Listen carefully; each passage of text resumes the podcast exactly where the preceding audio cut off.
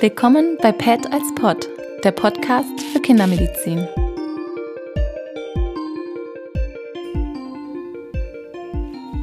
Herzlich willkommen, ähm, eine neue Folge. Heute bei mir zu Gast die Theresa.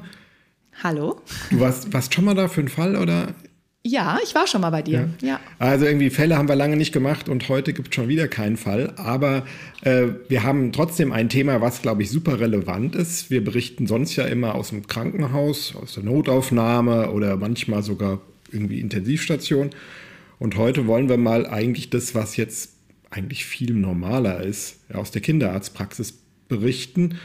Weil, wenn man ehrlich ist, die wenigsten Kinder kommen ja zu uns in die Klinik. Ja. Die aller, allermeisten Ne, die kommen ja zum Kinderarzt in die Praxis zur Kinderärztin und werden da behandelt, beraten, untersucht und so weiter. Und das ist ja so eine Welt, naja, die mir jetzt ein bisschen fremd ist. Ich bin ja reiner Kliniksarzt, aber die Theresa, du warst ein halbes Jahr. Genau, sechs Monate. Sechs Monate. Und kannst du kurz erzählen, warum du jetzt beim Kinderarzt warst? Genau, also bei uns an der Klinik gibt es quasi ein Rotationskonzept, das auch vorsieht, dass man ein halbes Jahr in eine Kinderarztpraxis rotiert. Ähm, das ist in der neuen Weiterbildungsordnung hier in Hessen, ähm, ist vorgesehen, dass man halt U-Untersuchungen lernt, weil die natürlich für jeden Kinderarzt wichtig sind und in Hessen ja auch vorgeschrieben. Und äh, unsere Klinik hat das so gelöst, dass sie sagen, das lernt man am besten in der Kinderarztpraxis. Und daher, ähm, genau, gehen wir alle für ein halbes Jahr. Und ähm, genau, ich war jetzt quasi letzten Winter, Frühjahr und äh, genau, bin mhm. jetzt hier zurück. Das ist natürlich immer so ein halbes Jahr, wo ihr uns dann fehlt, ne? weil, naja, also die Dienste müssen auch besetzt werden.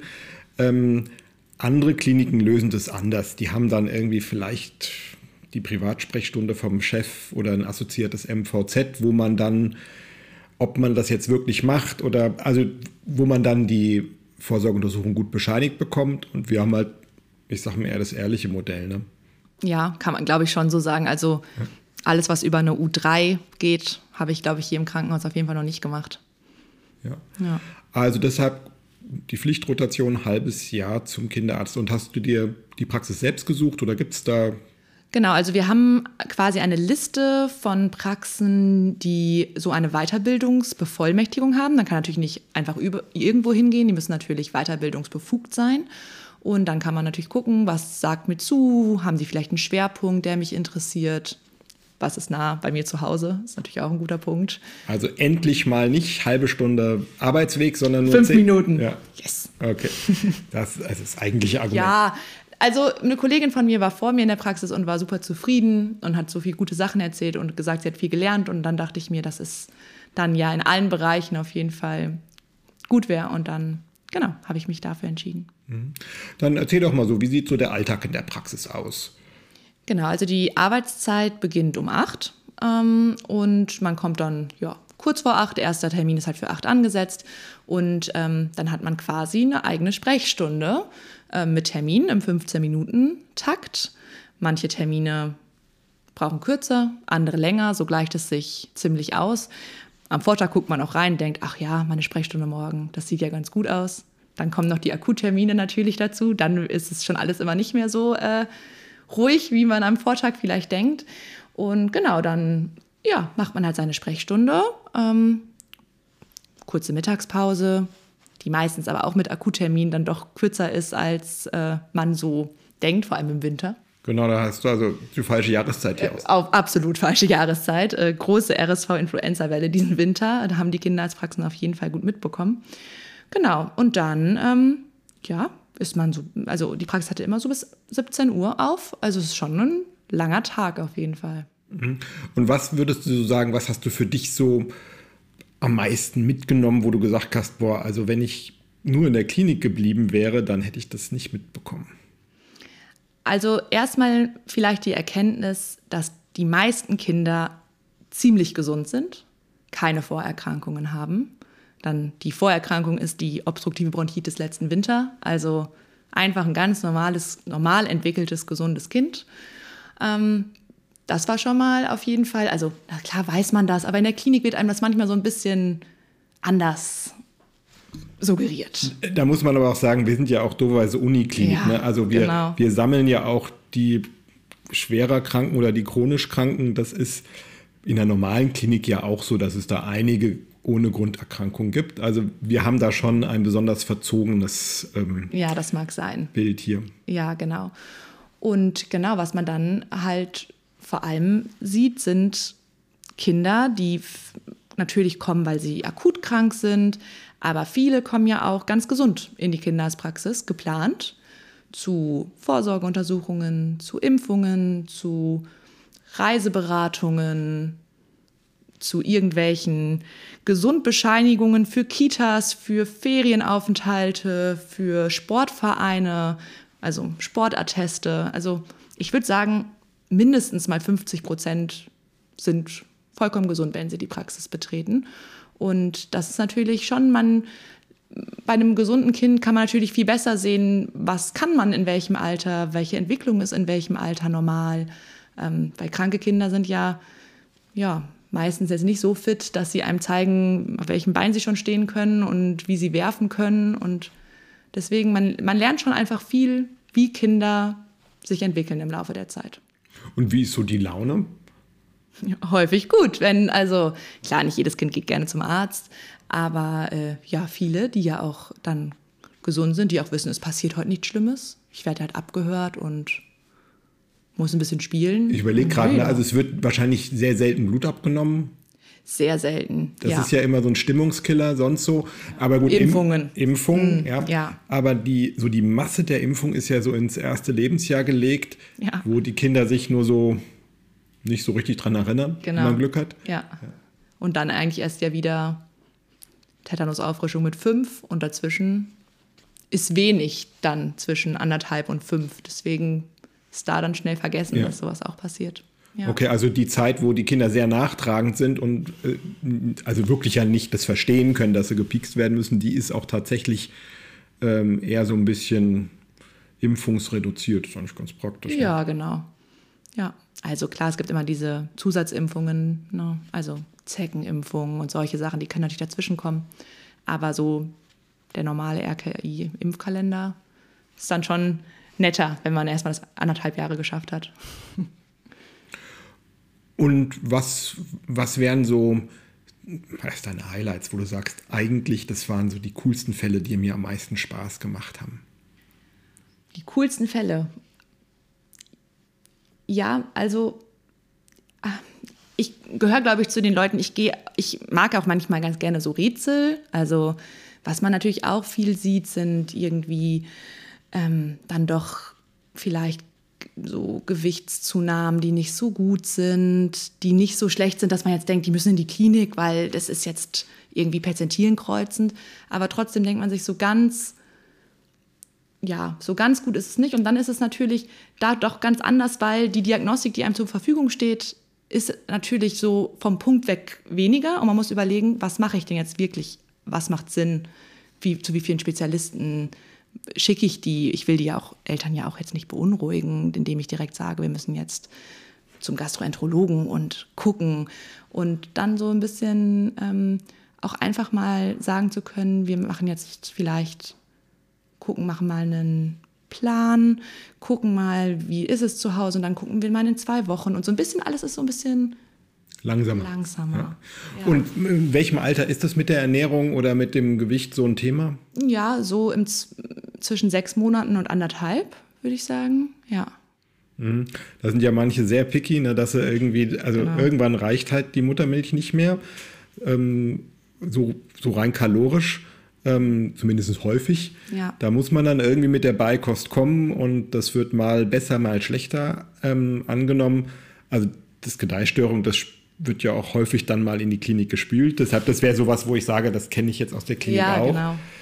Ähm, oft ist dann ja auch so, dass naja, die Einstellung der Eltern ganz wichtig ist, ne, weil die übertragen ja alles aufs Kind. Und wenn die sagen, das ist alles schlecht, was da im Glas ist, dann hat das Kind auch keinen Bock. Ja, das stimmt. Nein, das ist ja sowieso auch, was man, also es ist in der Klinik natürlich auch total wichtig, die Interaktion mit den Eltern, aber da merkt man auch einfach, man betreut die ja einfach über Jahre.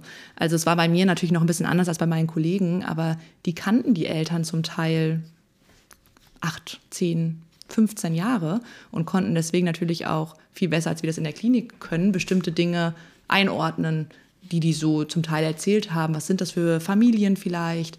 Ähm, ja, also. Und jetzt gerade, um beim Thema Gedeihstörung zu bleiben, was, was sind dann so die Eskalationsstufen? Habt ihr dann irgendwie Spezialnahrung ausprobiert oder? Genau, also eigentlich erstmal das, was wir hier auch immer machen, mal aufschreiben, was das Kind wie isst und mal dann erstmal gucken, ist es denn überhaupt genug Kalorien, das mal berechnen, wenn man merkt, okay, es sind so wenig Kalorien, dann irgendwie versuchen, halt mehr Kalorien in das Kind, dann klar, Spezialnahrungen oder Zwischenmahlzeiten. Und wenn man aber merkt, okay, die Kalorien sind eigentlich gut, aber es nimmt trotzdem nicht zu, dann geht es natürlich schon auch Richtung, was könnte dahinter stehen, vielleicht doch nochmal Labordiagnostik, nochmal gucken, ist denn das CF-Screening gelaufen? Ähm, dann geht es natürlich schon auch da in die Richtung weiter. Also ist irgendeine Malabsorption dabei genau. oder so. Ja. ja. ja. Und waren dann welche dabei, die da echt was hatten oder habt ihr die alle so hinbekommen? Also die aller, allermeisten sind ein Kalorienproblem. Ja. Ja. Ja. Das war jetzt so quasi so ein großes Thema vom Säuglingsalter. Was wäre so ein großes Thema von den Schulkindern? Also es gibt natürlich, was dann schon auch in der Kinderarztpraxis mehr an dich herangetragen wird, sind Konflikte zu Hause. Also Konflikte zum Medienkonsum zum Beispiel. Ähm, oder Schulproblematiken. Das geht in der Klinik ja vollkommen. Auch als Kinderarzt kriegt man es ja gar nicht mit. Ähm, solche Dinge und als Krankheiten in dem Alter, oh, eigentlich echt überwiegend so akute Infekte, würde ich sagen. Also wo ich jetzt. Also immer noch Schulkinder machen auch noch viele Infekte. Ja, ja, ja würde ich. Also jetzt in der Influenza-Welle hatten die, waren die schon auch richtig krank. So kamen die natürlich auch, ja. Und wenn du es jetzt so vergleichst mit, mit den Infekten im Notdienst, waren es die gleichen oder machst du das jetzt anders? Ähm, hast du da dir was von den Kinderärzten dort in der Praxis abgeguckt? Also, was natürlich man jetzt aus dem FF kann, sind die ganzen Antibiotika für die für so Infekte, also diese oralen Antibiosen, aber auch viel so Supportivmedikamente, was gibt man bei was. Ähm, da muss ich jetzt nicht mehr viel drüber nachdenken, würde ich sagen. Und klar, so ein paar Tricks hat man sich schon auch abgeguckt, gerade so, was so, manchmal wollen die Eltern ja auch gerne einfach was an die Hand bekommen und nicht mit leeren Händen nach Hause gehen, aber das Kind braucht kein Antibiotikum. Aber dann gibt es so ein paar Kleinigkeiten, die man vielleicht noch sagen was, kann. Was denn? Ja, zum Beispiel gibt es ähm, Augentropfen, die nicht antibiotische Augentropfen sind, die man so bei viralen Konjunktiviten, weil die meisten Konjunktiviten sind ja viral. Also, dass das so eitrig ist und da jetzt wirklich Gentamicin-Augentropfen gebraucht werden, das ist ja gar nicht so häufig. Und dann gibt es zum Beispiel auch solche Tropfen, die sind auch ein bisschen, ähm, ja, reinigend und aber auf einer pflanzlichen Basis. Die gibt man dann halt so mit und damit auch mit besser. Ja, also das ist dann halt eher so fürs Gefühl, würde ich sagen. Mhm. Aber das ist auch wichtig. Also die kommen ja, weil sie was, weil sie einmal hören wollen, dass das alles nicht so schlimm ist und weil sie irgendwas an die Hand bekommen wollen. Und gerade jetzt so bei den Infekten, ähm, habt ihr da auch viele eingewiesen oder?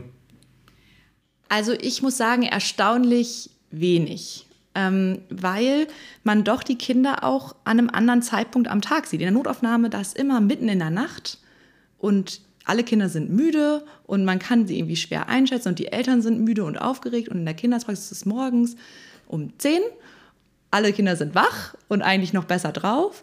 Und dann hat man auch einfach gemerkt, dass man auch mal sagen kann, okay, wir versuchen es jetzt ambulant.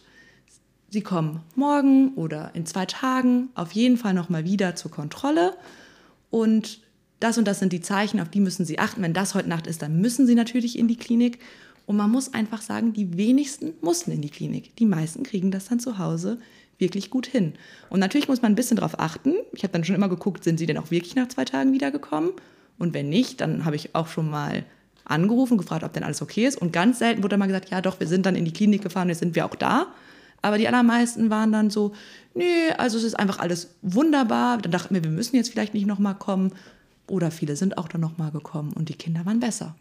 Das ist natürlich, also so eine Positivselektion. Ne? Morgens hat man da Cortisonpeak, den Endogenen, da ist Nee, ist ja, ja so, dann äh, das Fieber ist nachts hoch und morgens früh halt im Durchschnitt nicht. Ne? Ja. Da sind die Kräfte dann irgendwie auch mobilisiert. Ähm, das heißt, das ist schon quasi dann der beste Zeitpunkt, dass dich die Kinder gut präsentieren. Ja. Äh, und abends ist es dann halt manchmal nicht so. Ja. ja, und man kann den ganzen Tag, ist man als Elternteil ja auch noch wach und kann das Kind angucken. Wenn die abends um 22 Uhr kommen, dann ist es auch schwierig zu sagen, beobachten Sie Ihr Kind doch mal über die nächsten Stunden, wie, was jetzt passiert. Weil es halt nachts und alle schlafen. Deswegen ist die Ausgangsposition da auch ein bisschen einfacher als in der Klinik zu sagen, wir warten jetzt halt nochmal ab. Also es gab auch schon Kinder, die habe ich morgens gesehen und nachmittags nochmal einbestellt. Mhm. Das muss man natürlich als Praxis auch leisten können, ja, die Kinder immer wieder zur Kontrolle einzubestellen. Weil das bringt, glaube ich, fast kein Geld. Ne? Geld ne? bringt es nicht. Also wenn ja. man jetzt so nochmal an die RSV-Welle denkt und dann sagt man, ja klar, dann kommen Sie morgen nochmal, wir machen nochmal eine Sättigung, wir hören das Kind nochmal ab. Und das macht man vielleicht dreimal in einer Woche, bringt das ja gar kein Geld für die Praxis. Ja. Da bist du wahrscheinlich froh gewesen, dass du ja angestellt warst und über das Geld nicht nachdenken musstest, oder? Total, obwohl man sagen muss, das war da schon ein deutlich größeres Thema, als man das jedenfalls bei uns in der Klinik so mitbekommt. Also Codieren, das muss man da auch richtig äh, üben und natürlich auch richtig codieren, weil klar, man primär geht es natürlich darum, die Kinder zu behandeln und den Kindern zu helfen, aber natürlich muss die Praxis auch am Ende irgendwie versuchen, Geld zu verdienen. Mhm. Und das weiß man ja auch. Äh, die Fallpauschale für Kinder ist nicht hoch, dafür, dass die in Kindergartenalter im Durchschnitt sieben, acht Mal im Quartal kommen. Da muss man dann quasi wirklich alles quasi so an Zusatzaufwand kodieren können, damit es dann irgendwie sich rechnet. Auf jeden Fall. Gut, aber eigentlich wollten wir auch gar nicht über das Geld reden, sondern es ging ja darum, dass du quasi in der Praxis dadurch, dass du sagen konntest, ich gucke heute Nachmittag nochmal, ich gucke morgen nochmal, eigentlich mit gutem Gewissen eigentlich eher mehr ambulant geführt hast als jetzt. Auf jeden Fall, ja. Ja, und man muss auch sagen, wenn man jetzt nochmal, jetzt bin ich ja wieder da, sehe ich die Kinder doch wieder abends in der Notaufnahme, aber man ist ein bisschen weniger pessimistisch oder vielleicht also nicht weniger vorsichtig. Wenn ich ein schlechtes Bauchgefühl habe, nehme ich die Kinder natürlich immer noch auf. Aber man hat einfach nicht mehr so häufig ein schlechtes Bauchgefühl, weil man das Gefühl hat, dass man das jetzt häufig gesehen hat, dass es zu Hause klappt. Mhm. Also die Erfahrung hilft dann auch, Total. wirklich die Grenze da zu ziehen, wo sie halt dann ist, wann genau. man das nicht mehr ambulant machen kann. Genau, ja. ja. Und ich meine, manchmal ist es ja auch so, dass am Freitag, wenn der Kinderarzt nicht mehr sagen kann, ich gucke morgen nochmal, mehr Kinder eingewiesen. werden mehr Kinder eingewiesen. Ja, ich meine, das ist auch vollkommen vernünftig. Da kann er dann halt am Wochenende nicht mehr irgendwie garantieren, dass er eben es übernehmen kann. Ja, total. Und man muss schon sagen, hier haben wir nach einer Stunde irgendwelche Laborwerte. Da muss man schon anders gucken in der Kinderarztpraxis. Muss gucken, kann es denn wirklich warten, dass ich den Wert erst in 24 Stunden zum Beispiel sehe? Und wenn ich glaube, das kann nicht warten, muss ich die Kinder ja dann schicken. Hm. Also ganz viel auch klinische Entscheidungen und. Total. Ja. ja. Genau, also einerseits so, so ein bisschen mehr, ich sag mal, Familienmedizin oder so ein bisschen, ja, Betreuung der Kinder oder Mitbetreuung der Kinder, Alltagsfragen von ja. Schulangst, Bauchweh, will den Brei nicht. Oh, Beikosteinführung, ja, ja so viele Fragen ähm, musste man sich total neu reinfinden. Ich habe erstmal selbst ja nachgelesen, das Heft, das Baby ist. gelesen ja. und geguckt, wie funktioniert das eigentlich. Ja, also sämtliche ja. Preis mal durchprobiert und überlegt, was denn so am besten schmeckt. So ungefähr. Also das ist hier ein anderer Aspekt dann die Vorsorgeuntersuchungen. Ne? Endlich mal wirklich äh, lernen, ab wann ein Kind wie spricht und was mhm. die Grenzen des Normalen ist. Also das finde ich immer das Schwierigste. Ja. Ne? Also in, in, in, der Medizin ist ja alles Gauss verteilt und damit natürlich auch, ich sag mal, die Lernkurven der Kinder, die sind halt unterschiedlich. Total. Und nicht alle haben jetzt wirklich eine Entwicklungsverzögerung, sondern manche sind halt so. Ne? Genau, ja. Genau, das ist auf jeden Fall mit der Entwicklung, genau wie mit der Sprache.